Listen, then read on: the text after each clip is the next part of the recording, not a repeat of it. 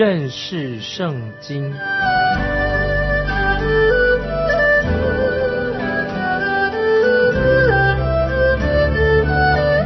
认识上帝的话，把上帝的话带到全世界。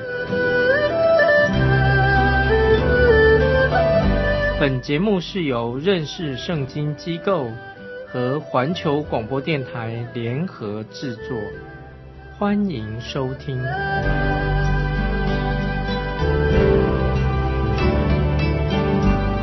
亲爱的听众朋友，你好，欢迎收听认识圣经。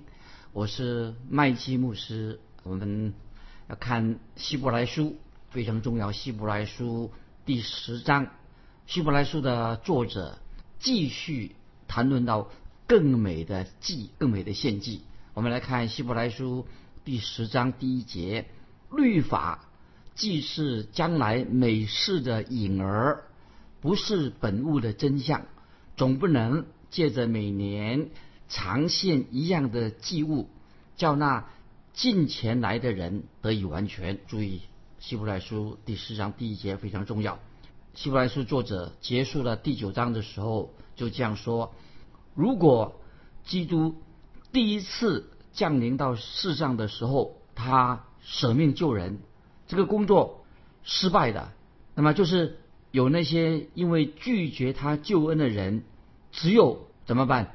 神只好他们要拒绝对那些拒绝救他救恩的人，就要接受神的审判。如果听众朋友你拒绝了主耶稣基督做你的救主，那么将来你的结果会有一个非常非常悲惨的一个结局。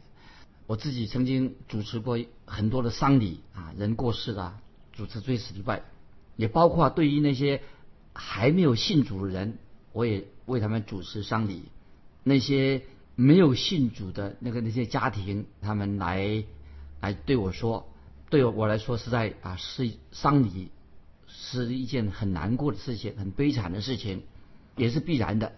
那我曾经记得有一位妇人，她自己也酗酒了，她丈夫有过世了，她常常以前都依赖丈夫，丈夫现在过世了，所以在那个那天的丧礼当中，我所分享的信息，并不是真正能够可以说是不是安慰人的信息，而是我要借着那个机会。能够传主耶稣的福音，传好消息。那么在丧礼结束之后，这位妇人她就问我说：“麦基牧师，我的人生还有盼望吗？”我就回答说：“你有一个盼望，你真的有一个盼望。但是她的丈夫现在死了，她如果没有信耶稣，她就没有盼望了，因为她的丈夫是一个曾经亵渎神的人。他曾经说过啊，我不喜欢教会。”我不喜欢耶稣基督，我不喜欢跟基督教有关系任何的事情，我跟他不相干。如果这样的人他离开世界，他就要面对神的审判啊，这是很严重的事情。那么我们刚才读希伯来书第十章的时候啊，他说到说有律法记事，十章第一节，律法记事将来美事的影儿。这个记事从这两个字为什么放在前面呢？那么希伯来书的作者。就是继续谈到一个主题，就是耶稣基督为罪人舍命，这是希伯来书第十章的一个主题。希伯来书也说到，律法既是将来美事的影儿，不是本物的真相。那么我们知道，摩西律法它有一个好的目的，目的是很好，就是要教导以色列百姓，让他们知道该怎么做。神也很彻底的透过律法教导以色列人啊，该做什么，不该做什么。因此，神就要很严厉的审判以色列百姓。我们知道，当主耶稣道成肉身以后，主耶稣活在这个世界上。根据路加福音十三章三十四节，主耶稣记载的所说到记载主耶稣的事情。路加福音十三章三十四节这样说：主耶稣说：“我多次愿意聚集你的儿女，好像母鸡把小鸡。”聚集在翅膀底下，只是你们不愿意。听众朋友，这些经文啊，听众朋友要记起来。路加福音十三章三十四节，主耶稣心里面一定很痛苦，说这句话。亲爱的听众朋友，如果你拒绝的耶稣基督的福音，或者你也不相信说神的审判会真正很严厉，那么听众朋友，你可以亲自到现在的耶路撒冷去参观一下，在耶路撒冷现在的耶路撒冷，在街上走一走，你也可以走一走耶稣曾经走过的地方，你就可以明白的。今天耶路撒冷全是破瓦残壁，这是过去他们已经变成破瓦残壁的。那么为什么耶路撒冷啊或者那个地方那个圣殿会变成这个样子呢？因为这个城市已经被神审判过了啊！听众朋友注意，耶路撒冷已经被神审判过了这个城市。那么耶稣曾经尝试要聚集他自己的选民，那么神耶稣也给了他们旧约的圣经，让以色列百姓很清楚的教导以色列百姓关于账目啊会幕的那个仪式该怎么做，给他们做比较。那么其实做比较，我们可以知道，其实以色列百姓所得到神的启示的亮光很多，比外邦人多，因为外邦人乃是活在黑暗中的光景，所以以色列人他很有福，他得到的亮光，神的亮光更多，比外邦人处在黑暗当中不能够相比的。感谢神，神也透过这个这些年年间主耶稣的门徒。神借着神的儿女，把福音已经传遍了欧洲的地区，让很多当时后来福音传到欧洲去，很多人包括外邦人就有信耶稣啊，信听到福音信主了，太好了！现在欧洲国家很多是基督教的国家。那么以色列国他们有旧约圣经，那么旧约圣经其实看起来啊是一个像一个图画一样，是教导真理的一个基础，一个真教导。基础真理一个图画书，因此也许他们认为说啊旧约很基础的信仰，那么他们就忽略了旧约当中的主要的意义。所以听众朋友，当神学家啊很多研究圣经的神学家研究旧约圣经的时候，他们必须要不是马马虎虎看一下，要必须要从旧约圣经找出它其中的属灵的真正意义。但是我们知道旧约圣经看起来好像。只是一本很简单的一个图画的书，但是神要借着旧约告诉我们每一个人，指向主耶稣降世，神的儿子降世是为我们舍命。那么听众朋友，我也特别要提醒你，你也要注意另外一个很重要的、很重要的事情，就是在旧约里面提到律法，也提到账目，提到律法和账目，旧约也提到祭物献祭，这个都是有关联的，律法啦、账目啦、祭物啦，都是。很关联，互相连在一起的。如果说到神的诫命以及关于敬拜的仪式，当时会幕的仪式这些规条，我们以为说可以把这些分割开来，献祭了、账目了、律法了，认为可以这仪式啊，认为可以分割的，那么就是大错特错的。所以听众朋友注意，这是什么意思呢？就是如果你要回到律法时代，旧约律法时代，那么既然那是个律法时代，那么你也是在。十条诫命，置身在十条诫命之下，那么你也就需要为自己等于建立一个小小的账目，就开始为什么？你就要好像你也建一个帐篷，就是建立一个帐篷，开始饲养一些公山羊、绵羊等等。为什么呢？为什么要需要这些？因为需要这些公山羊或者绵羊，为什么呢？啊，就是去献祭的时候，旧约献祭的时候，他们需要用这些动物。但是我们知道，耶稣基督。他已经成就了旧约所有的律法，应验了旧约所有的律法，成就了。所以我们现在基督徒活在一个不同的基础下，我们现在已经活在一个更高的水平之中。比方再举个例子说，神今天要我们基督徒，神要把那个给我们基督徒人生生命当中带来的喜乐。那么我们知道旧约律法。从来没有允许应许说要给人带来喜乐，可是我们在新约时代，我们知道现在神给我们喜乐。当时神颁布律法给以色列人的时候，听众朋友都还记得，神开始颁布律法的时候有什么出现呢？有雷声，有闪电，而且神告诉摩西说，不可叫那些叫那些百姓不要在那里观看，禁止以色列百姓在那里看，好像看戏一样，不可靠近观看，免得。被神击杀死亡是非常严厉的事情。当神颁布律法的时候，可是我们知道啊，在新约时代，神的儿子降临了，他却是为我们舍舍命，让我们信他的人得到永生。所以我们是何等的蒙福啊！我们现在今天传福音，能够信福音、信耶稣人呐，实在很有福。我们继续看希伯来书第十章第二节，希伯来书十章二节，若不然，献祭的事岂不是早已止住了吗？因为礼拜的人良心既被洁净，就不再觉得有罪了。感谢神啊！这个这些经文非常好。他说：若不然，献祭的事岂不是早已止住了吗？那么，如果献上祭物，旧约时代献上祭物就可以除罪，那么岂不是既然可以除罪，岂不是那献一次就够了？注意这个经文是讲什么呢？就是我们知道主耶稣定十字架之后，当时在耶路撒冷那个圣殿不久以后啊就被毁了。那么我们知道以色列人到现在为止不能另外建一个圣殿。那么现在如果我们去耶路撒冷，现在去这个地方的时候，它只是一个小模型啊，一个小那个圣殿的模型。做展览展示用的那个圣殿的模型，其实那不是一个真正的圣殿。后来以色列国他们想说，很快想要盖起一个新的圣殿来，但是我们知道，似乎以色列国到现在他们也不可能啊。听众朋友，你看这我讲这个意义在哪里呢？就是我们要强调，耶稣基督献上他自己，把自己献上为祭的时候，其实今天就不需要。有些什么账目啦，也不需要再盖什么圣殿了，因为没那些没有什么特别意义的。所以我们今天看到以色列人啊，现在他们也已经也不再献祭了。那么我自己有一次去旅游啊，到耶路撒冷参观的时候，曾经跟跟一位跟那个导游来聊天。这个导游啊，他这个人很好相处，可是年纪并不大啊，他头发都白了。那么他就说他在十九岁的时候哈，他的父母、他的弟兄还有他的亲人哦。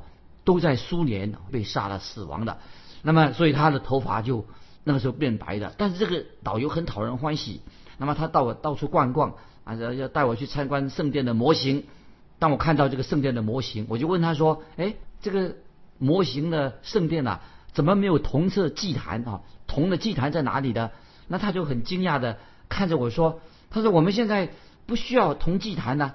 他说我们今天已经有。”宗教最重要就讲那些伦理，基督教的伦理啊，圣经伦理最重要啊啊！听懂没有？注意，这个导游说，我们现在不需要同祭坛的，因为我们现在是强调伦理，我们是讲伦理的宗教。今天听众朋友，很多人认为说他的宗教就是伦理的意思，要遵守规规矩，等于像律法一样遵守一些伦理。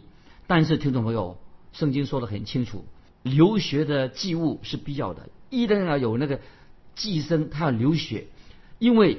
很清楚的，因为主耶稣钉在十字架上，就是为我们罪人舍命流出宝血，使我们我们人类这个大家族可以因信罪得赦免，因信主耶稣神的儿子为我们定十字架罪得的赦免。那么，所以注意，刚才我们读过的希伯来书第十章第二节，他说：“若不然，献祭的事岂不早已止住了吗？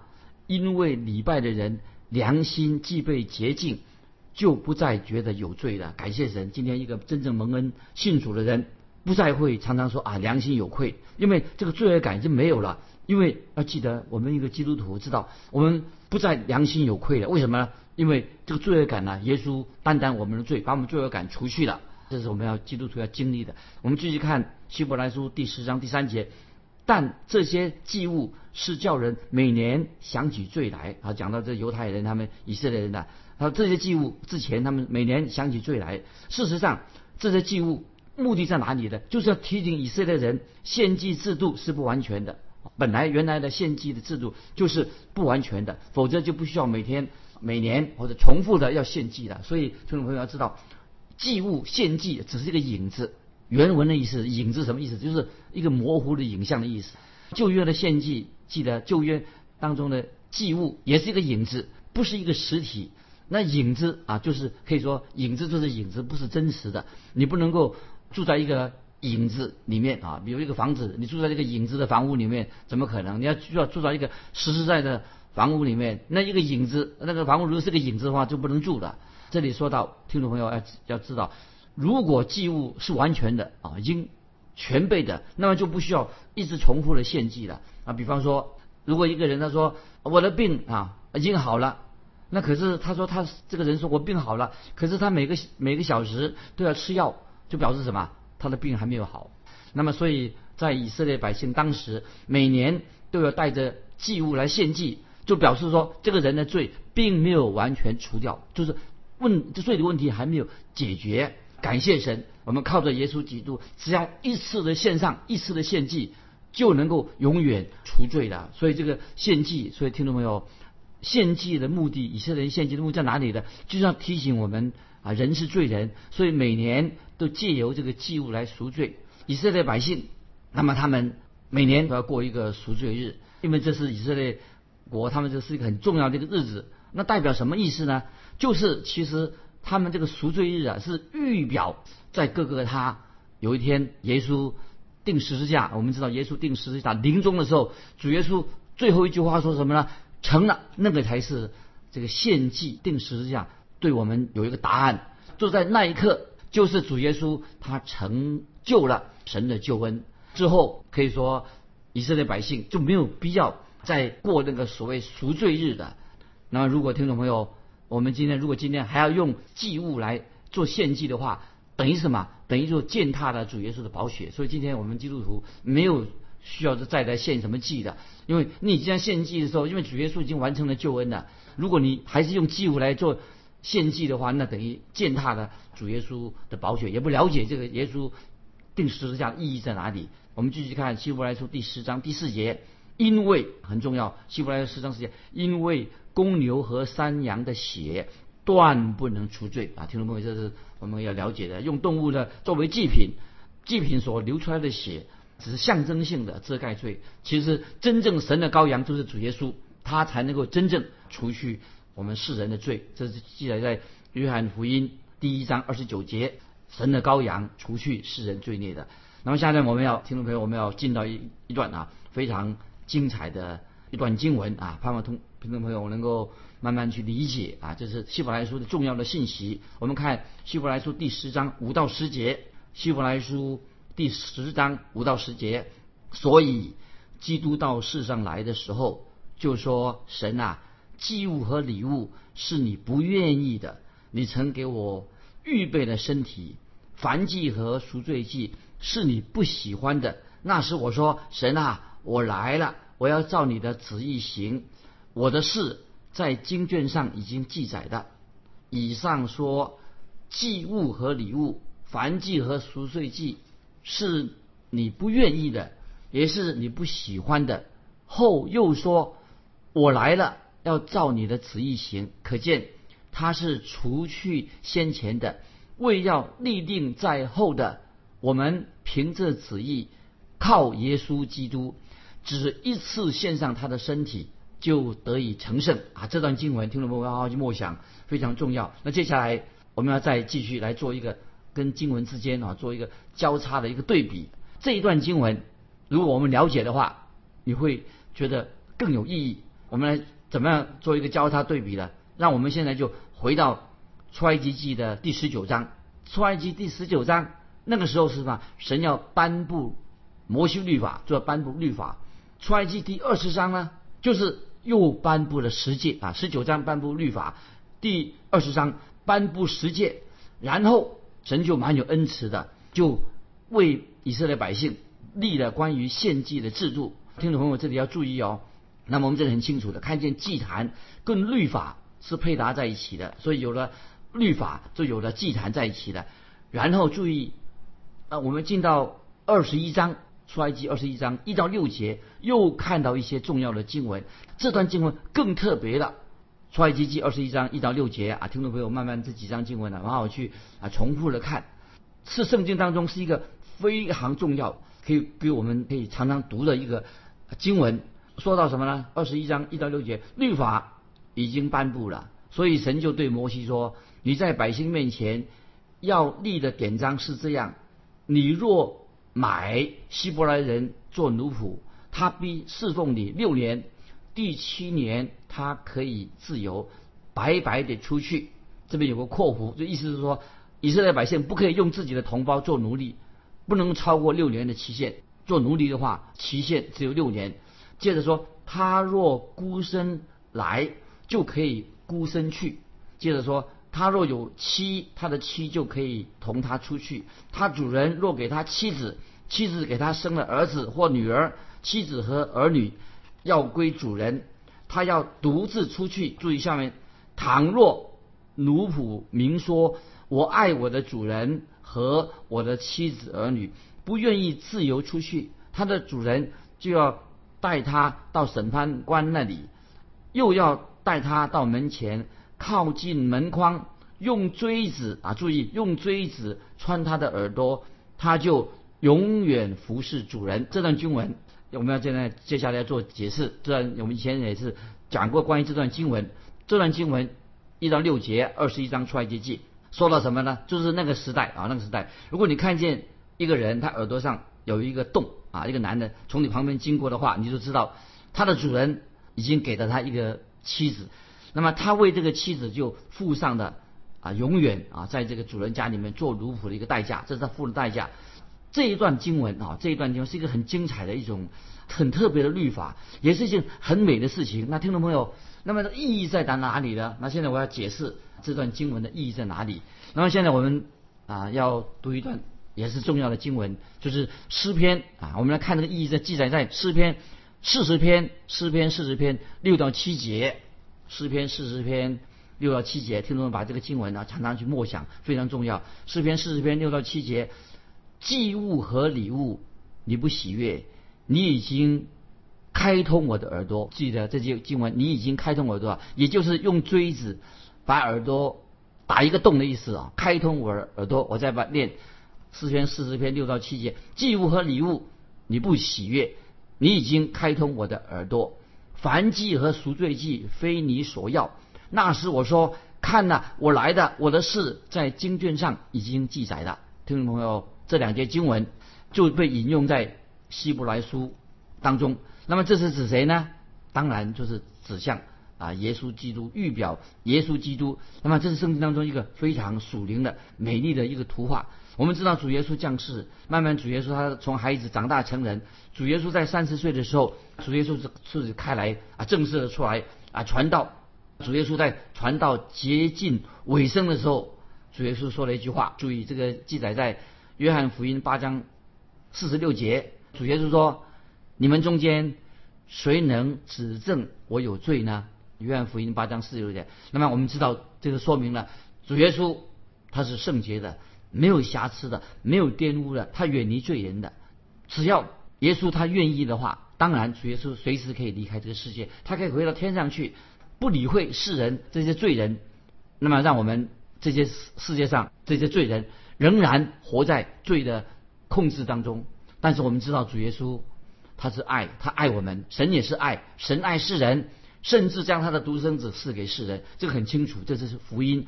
所以主耶稣的耳朵没有被锥子打一个洞，虽然主的主耶稣的耳朵没有打一个洞，但是神给耶稣他有一个身体，这个身体做什么呢？听懂没有？为什么要给他的儿子一个身体的目的在哪里的？就是要为那他要定十字架，为我们死。这个身体啊是要为我们定在十字架上。所以希伯来书。第十章第十节说非常重要，我们再回忆希伯来书十章十节说，我们凭着旨意，靠耶稣基督只一次献上他的身体，就得以成圣。听到没有？希伯来书十章十节太重要了。我们凭着这旨意，靠耶稣基督只一次献上他的身体，就得以成圣。那么回过头来比较刚才我们读的出埃及记二十一章律法当中，那么如果这个主人。给他这个仆人，给他一个妻子的，给他娶一个妻子的。那么这个奴仆很爱他的妻子，当然他可以选择就留下来，他跟他所爱的妻子一同服侍这位主人。那么同样的，神也给了耶稣一个身体。那么这个身体是什么呢？教会是基督的身体，听众朋友要明白吗？教会，我们基督徒信主的人就属于教会。那么信主人在一起，这个叫做教会。教会。就是什么？是耶稣基督的心腹，就是耶稣基督的身体。所以在约翰福音十七章九节，这个经文非常重要。约翰福音十七章九节记载了主耶稣他为门徒代求。那么他怎么说呢？十七章约翰福音十七章九节，主耶稣为门徒代求。主耶稣这样说：“我为他们祈求，不为世人祈求，却为你所赐给我的人祈求，因他们本是你的。”听懂没有？主耶稣爱我们，爱我们今天每一位听收音机的朋友也是爱你。他已经为我们付上生命的赎价，但是主耶稣他并没有像奴仆一样在地地上继续留下来，因为主耶稣我们的救主啊，已经回到高天上，坐在至大父神的右边。主耶稣在那里，主耶稣将来他要带我们脱离罪的奴役这个世界，到时候我们与耶稣永远同在。听众朋友，这是何等奇妙的救恩！那么我们常常在神面前知道。救主耶稣降世，就是要给我们成就这个奇妙的救恩，太奇妙了。所以有一首诗歌，就是给听众朋友做个参考。一首诗歌这样说：在遥远的山丘上，在遥远的地方，有一个绿草如茵的山丘，那里没有围墙，就是我们亲爱的主耶稣在那里钉十字架，为我们舍命。没有人有资格能够为我们付出罪的代价，唯有。主耶稣基督为我们打开天门，让我们能够进到神的面前。听众朋友，我们有这样一位奇妙的救主耶稣。今天，听众朋友，我们是在基督徒有福务啊！如果我们当中有人还没有信主的，常常在信仰上跌倒了，常常有疑惑，或者我们还没有做决志，我们都可以在神面前求神圣灵开我们的心窍，让我们接受这位奇妙的救主做我们一生的帮助。这是一种何等荣美的祝福，在我们生命里面。今天我们就分享到这里，听众朋友非常欢迎你跟我们来信分享你个人的信仰生活，会有什么问题啊？我们都可以愿意跟你试着做解答。来信可以寄到环球电台认识圣经麦基牧师收。愿神祝福你，我们下次再见。